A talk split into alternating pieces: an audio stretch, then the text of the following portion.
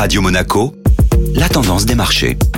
La tendance des marchés avec la Société Générale Private Banking. Bonjour Delphine Michalet. Bonjour Eric. La batterie de résultats publiés depuis le début de semaine se révèle encore une fois de bonne facture. La séance d'hier était particulièrement chargée avec l'accumulation de résultats trimestriels caractéristiques de la fin du mois de juillet. Beaucoup d'annonces avec plusieurs poids lourds de la cote comme le groupe LVMH. Le numéro 1 mondial du luxe a présenté des ventes et des résultats en très forte croissance. Ces résultats dépassent leur meilleur niveau d'avant la crise sanitaire. De l'autre côté de l'Atlantique, le constructeur de véhicules électriques Tesla a publié des résultats supérieurs aux attentes en affichant un bénéfice net de plus d'un milliard de dollars.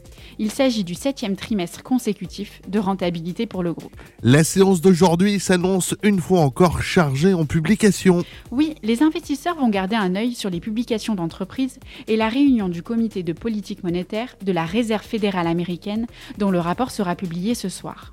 Les marchés espèrent détecter des indices sur une éventuelle normalisation de la politique monétaire américaine. Merci Delphine. Très belle journée à tous. Société Générale Private Banking Monaco vous a présenté la tendance des marchés.